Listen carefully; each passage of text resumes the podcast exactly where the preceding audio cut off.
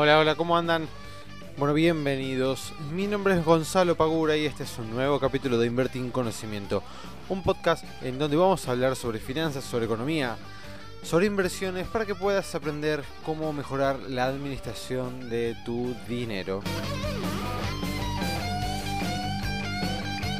Bueno, hola, ¿qué tal? ¿Cómo andan? Otra vez estamos acá, pasó una semana ya y toca grabar un nuevo podcast. Este es el capítulo número 2 y hoy vamos a estar hablando de qué está pasando con el tipo de cambio, con el dólar. Porque últimamente muchas personas con las que, con las que me veo, con las que me junto, me están preguntando si va a subir, si no va a subir, si, si hay que comprar, si hay que esperar o si hay que vender. ¿Qué es lo que va a pasar? Bueno, la realidad es que eh, a ciencia cierta nadie lo sabe, ¿no? Lógicamente, qué puede llegar a pasar con el tipo de cambio. Pero vamos a hacer un, un breve análisis de lo que estuvo pasando estas últimas semanas y lo que puede estar pasando de ahora en adelante, ¿no? Bueno, a ver, primero principal tenemos que ver qué fue lo que pasó eh, en el pasado, qué fue lo que pasó durante el 2018, cómo se comportó el tipo de cambio. Ya todos sabemos eh, la corrida que hubo durante el mes de, marzo, comenzando a fines de marzo, y que llegó a durar creo que hasta fines de agosto o mediados de septiembre aproximadamente, donde tocó su pico máximo, que fue en 41 pesos por, por dólar. Bueno, primero que nada, si estás escuchando este podcast y vivís en Argentina, esto ya te lo conoces de memoria. Y segundo, que si sos argentino, ya sabes que tenés que ahorrar en dólares. Es decir, eh, nosotros usamos el, los pesos, nosotros tenemos como moneda los pesos argentinos y lamentablemente por cuestiones ya históricas sabemos que ahorrar en pesos es a la larga y a la corta estar perdiendo. ¿Por qué? Porque es una moneda que constantemente está en devaluación, que ha sufrido muchísimos golpes durante toda su historia. Y ya a los golpes aprendimos que tenemos que dejar nuestros ahorros en dólares. Si no queremos eh, tener dolores de cabeza durante todas las, las noches antes de irnos a dormir. Bueno, vamos a ver algunos números para poder tener una idea más clara de cuánto fue que la gente compró durante todos estos años, ¿no? Bueno, durante los primeros 10 meses del 2018, más o menos, se transaron unos 26 mil millones. Durante el 2017, que era con un dólar, mejor dicho, con un tipo de cambio muchísimo menos volátil, se eh, totalizaron 32 mil millones de dólares y en 2016 la salida fue de 20 mil millones. De los 26 mil millones del 2018 tenemos que 17 mil millones de dólares son para atesoramiento. Es decir, para tratar de cubrirse al, eh, a la volatilidad que está sufriendo el tipo de cambio y para no perder frente a la devaluación que se está viniendo. ¿Sí? Bueno, vamos a ver cuáles fueron los ganadores y perdedores durante ese año.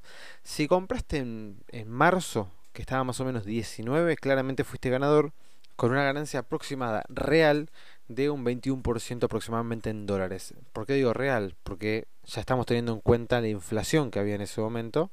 Así que si le descontamos la inflación queda un 21% eh, de ganancia real aproximadamente en dólares, que es una bestialidad. Si compraste un poquito después en mayo, más o menos la ganancia puede oscilar dependiendo del momento entre 8 y 16. El problema es los que vieron en agosto subir la cotización de 29 a 41, que fue más o menos en septiembre, y salieron corriendo a comprar dólares, esperando obviamente que esto siguiera. Bueno, no pasó. Sí, por suerte frenó ahí, se planchó durante un tiempo, después volvió a tener un poco de volatilidad, pero no pasó de los 41 pesos. Así que lamentablemente aquellas personas que compraron estos precios por ahora están, digamos, a pérdida. Hoy el dólar está en 38 y monedas, creo que 38.06 aproximadamente por ahí.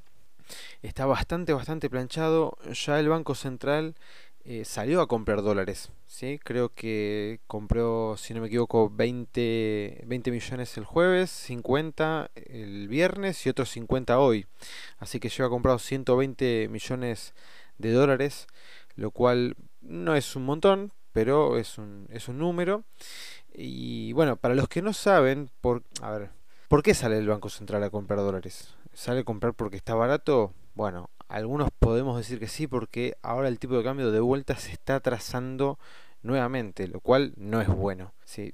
¿Por qué? Porque si el tipo de cambio se atrasa nuevamente, puede pasar de que el día de mañana vuelva a tomar volatilidad y vuelva, no digo devaluarse un 100% como pasó durante el 2018, pero puede tomar volatilidad y si toma volatilidad los mercados se agitan, los precios se empiezan a, a disparar, las cosas no sabemos cuánto valen y se nos complica absolutamente todo.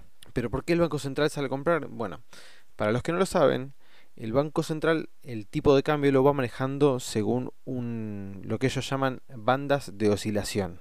¿Qué son estas bandas de oscilación? Son precios que va todos los días fijando el Banco Central, que se va, se va moviendo todos los días ¿sí? a una tasa mensual del 2%, en donde tiene un piso y un techo. ¿sí? Para que se entienda bien, imagínense eh, un gráfico ¿sí? de, tipo de cambio. Entonces, todos los días no puede caer de un precio determinado ni tampoco puede estar encima de un precio determinado. Por ejemplo, al 11 de enero, hace tres días atrás, el piso es 37.40 y el techo es 48.40.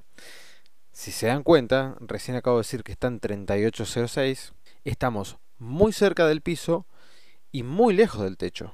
Y esto ya viene desde hace varias semanas, o sea, viene todo el tiempo tocando o estando muy muy cerca de, lo que sería su piso eh, invisible, por llamarlo de alguna manera, y va siempre surfeando sobre los precios mínimos. ¿sí? O sea que el tipo de cambio está muy planchado, muy muy planchado. Entonces, el Banco Central cuando perfora el piso de la banda que tiene estipulada, sale a comprar dólares y automáticamente también sale a bajar la tasa de interés de referencia. Hoy rompió el piso de 58% que tiene para las tasas de las LELIX. ¿Sí? Las LELIX son letras de liquidez en donde el Banco Central se las ofrece a los bancos para que sus excedentes de pesos las vayan colocando en estas LELIX y así evitan que se vaya todo al tipo de cambio. Entonces, el Banco Central está saliendo a comprar dólares para que el dólar no se atrase y al mismo tiempo está aprovechando un dólar calmo para poder bajar la tasa de interés. Es esencial que se baje la tasa de interés porque con una tasa tan alta, el 58%, te mata la economía real. Vos imagínate que si tenés X cantidad de plata y la querés invertir y vos tenés un negocio, no sé, en la cabeza, que no se me ocurre ahora alguno, pero cualquiera, el primero que se te ocurra, y preguntas, che, bueno, ¿y este negocio cuánto me va, cuál va a ser la rentabilidad que me da este negocio? E, tanto por ciento. Y del otro lado tenés renta financiera que te rinde el 58%. Es muy difícil conseguir una tasa mayor al 50% en lo que es la economía real. Realmente es muy complicado. Entonces, al tener una tasa tan alta, desalienta todo tipo de inversión. De inversión real, digamos. O sea, de inversión financiera fantástico, pero si no hay inversión real, no hay nuevos puestos de trabajo, eh, el financiamiento se hace muchísimo más caro, entonces los que son las pymes cuando quieren salir a buscar dinero para financiar sus proyectos, por ejemplo, es imposible. Porque si van al banco, el banco le dice, bueno, te presto plata el 70%, si el tipo que quiere tomar ese préstamo lo tiene que aceptar, automáticamente tiene que conseguir una rentabilidad de su proyecto mayor al 70%. Si no, esa tasa no le sirve para nada. Entonces es muy importante que el Banco Central vaya, bajando, paulatinamente la, la, tasa de interés y que vaya controlando que el dólar no se atrase para evitarnos tener volatilidad nuevamente. Lo que podemos saber eh, con certeza certeza siempre tomémoslo entre comillas, pero bueno, es que el tipo de cambio por lo menos paulatinamente tiene que ir subiendo. Así que los que compraron dólares a 41 no los vendan a menos que sea totalmente necesario. Ténganlos porque en algún momento va a volver a ese precio. Si veo una tablita que tengo acá enfrente mío, por ejemplo, las, las bandas. Al 15 de marzo la banda inferior va a ser 39 y la banda superior va a ser 50. Es decir, que el tipo de cambio tiene que flotar entre los 39 pesos y los 50 pesos. Así que 41 para el 15 de marzo no sería nada descabellado ni tendría por qué eh, asustarnos. Bueno, pero ahora vamos a ver cuáles son los motivos por los cuales el tipo de cambio está como está. Primero que nada, creo que es muy importante la tranquilidad por los avances en lo que es las negociaciones entre China y Estados Unidos. China y Estados Unidos últimamente hace ya varios meses que vienen luchando por un tema arancelario. Eh, Estados Unidos cree que lo que le cobra eh, China para poder llevar sus productos es irrisorio y viceversa y se están peleando hace varios meses por eso, por lo cual como son dos potencias eh, económicas muy grandes, eso afecta al resto del mundo. Si se están peleando las dos economías o la economía más grande del mundo contra la tercera o cuarta economía más grande del mundo, claramente a todos los demás eh, nos afecta porque se genera un, clima muy tenso que no, que no es bueno para ninguno, ningún mercado.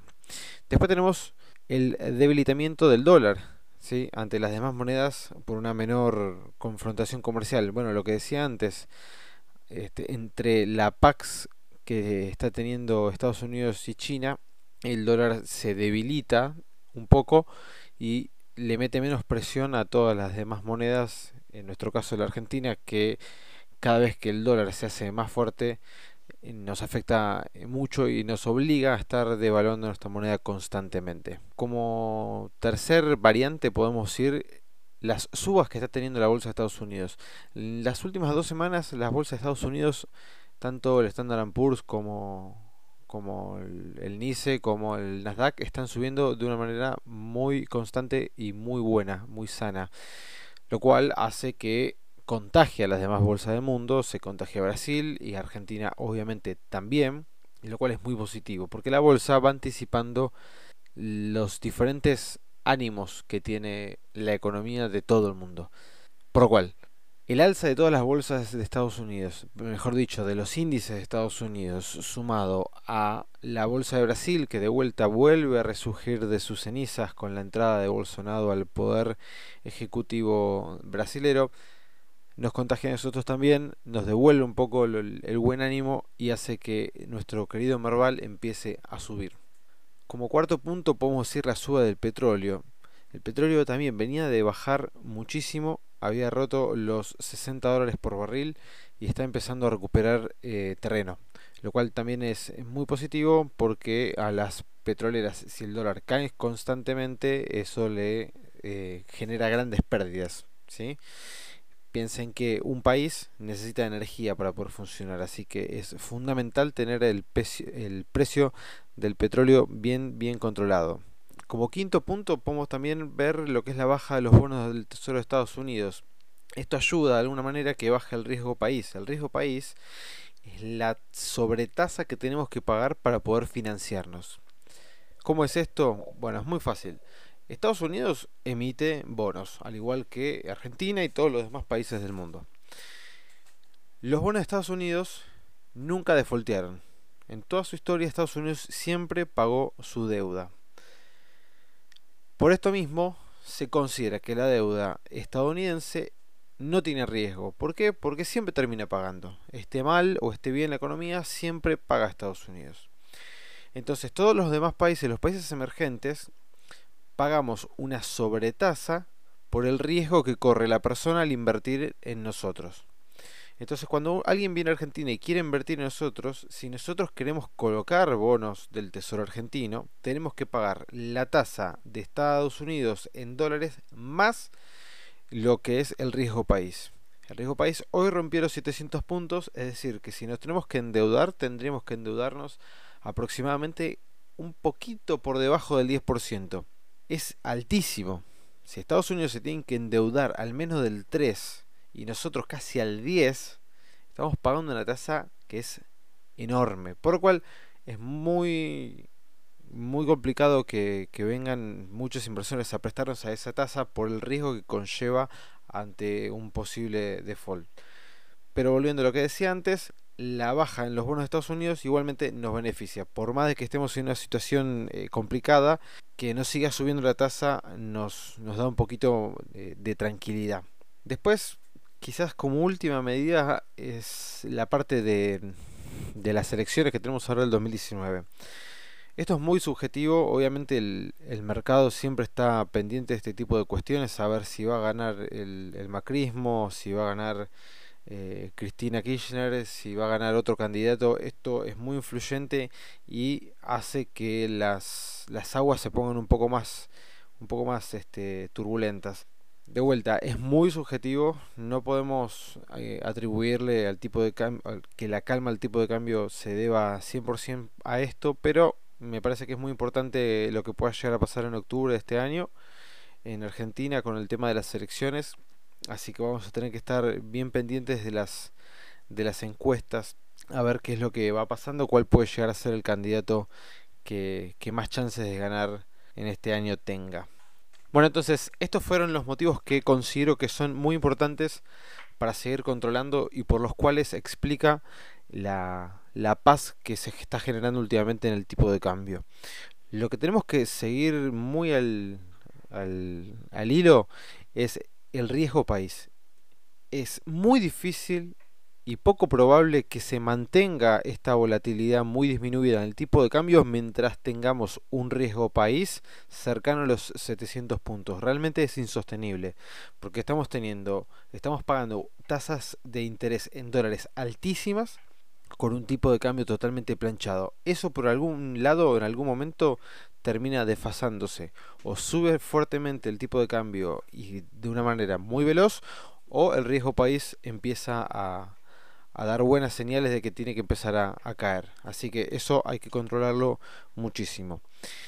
Bueno, ¿qué les puedo recomendar? Si tienen que comprar dólares, yo les diría que lo hagan. Eh, no creo que sea momento de venderlos, a menos que tengan alguna urgencia que realmente tengan que, que asistir. Pero si tienen pensado comprar, si tienen pensado viajar dentro de poco, o para ahorrar, o para lo que fuere, creo que es un buen momento para comprar, dado que tipo de cambio está creo que por eh, debajo de lo que es la banda de oscilación, así que más barato de lo que está no va a estar o no debería estarlo. Todo puede pasar en el mercado, pero realmente no debería estarlo. Si cae, si sigue cayendo, el Banco Central tiene que salir a intervenir cada vez más fuerte. Así que yo compraría tranquilamente. No sé si compraría a modo de, mm, especulación, digamos, como para ganar frente a una nueva eh, devaluación fuerte. No lo veo, pero bueno, todo puede pasar. La verdad es que no, no sé cómo se puede llegar a mover el tipo de cambio. Esperemos que se mueva de una manera tranquila, que no lo haga con fuerza al alza.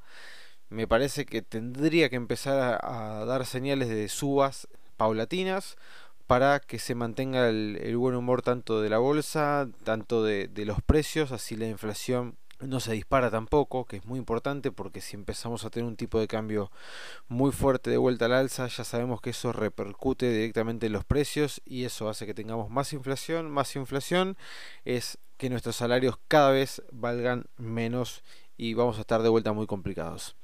Así que bueno, eh, espero que, que, este capítulo me quede un poquito más cortito. Eh, ahora me está Estoy casi llegando a los 19 minutos. Más o menos van a durar siempre lo mismo, unos 20 minutos. Así que bueno, espero que les guste, espero que les sirva y que les dé un poquito de tranquilidad para tomar alguna decisión si tienen que, salir a comprar dólares o, tienen que un, un viaje dentro de poco. Si escuchan algún ruido así medio extraño es el perro que bueno agita la cabeza porque le pica las orejas. Pero bueno de vuelta, espero que les sirva, espero que les haya gustado y bueno, la semana que viene vamos a estar eh, con un nuevo capítulo que todavía no decido de qué, de qué voy a estar hablando. Seguramente algunos tips o algunos consejos eh, o explicando alguna herramienta financiera que les sirva para mejorar sus finanzas personales. Así que esto fue todo por hoy. Les mando un fuerte abrazo. Este domingo vamos a estar subiendo una nueva nota blog, así que estén atentos. Les pido que si son tan amables compartan, pongan me gusta o bueno, pásenselo a las personas que consideren que les va a servir este nuevo capítulo. Y les agradezco muchísimo de vuelta por el apoyo, por estar siempre pendiente de las notas, eh, preguntando eh, mediante Facebook o Instagram Así que bueno, nos veremos de vuelta la semana que viene el miércoles. Siempre voy a estar subiendo los capítulos el miércoles. Les deseo que tengan un buen fin de semana y les mando un fuerte abrazo. Chao.